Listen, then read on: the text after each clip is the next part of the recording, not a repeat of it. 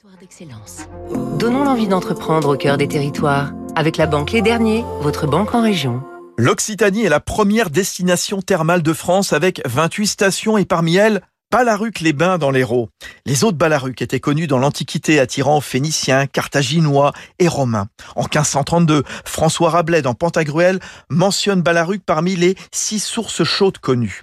Installé au bord de l'Étanto avec une superbe vue sur le mont Saint-Clair de Sète, l'établissement accueille en période normale plus de 50 000 curistes, soit 10% du marché français, ce qui le place en tête des stations thermales les plus fréquentées. Les termes de Balaruc-les-Bains sont spécialisés en rhumatologie, en phlébologie. Elle accueille des patients souffrant de pathologies, mais elle élargit sa cible aux sportifs.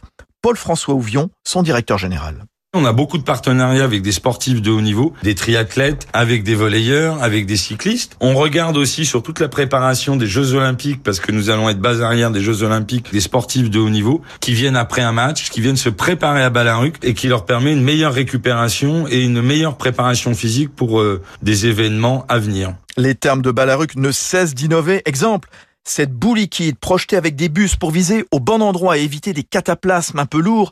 Et pour la réouverture de la saison, lundi prochain, un nouveau procédé d'hyper-ionisation de l'eau qui éclate ses molécules pour en renforcer sa tonicité, ce qui lui permet de mieux rentrer dans la peau. C'était Territoire d'excellence sur Radio Classique.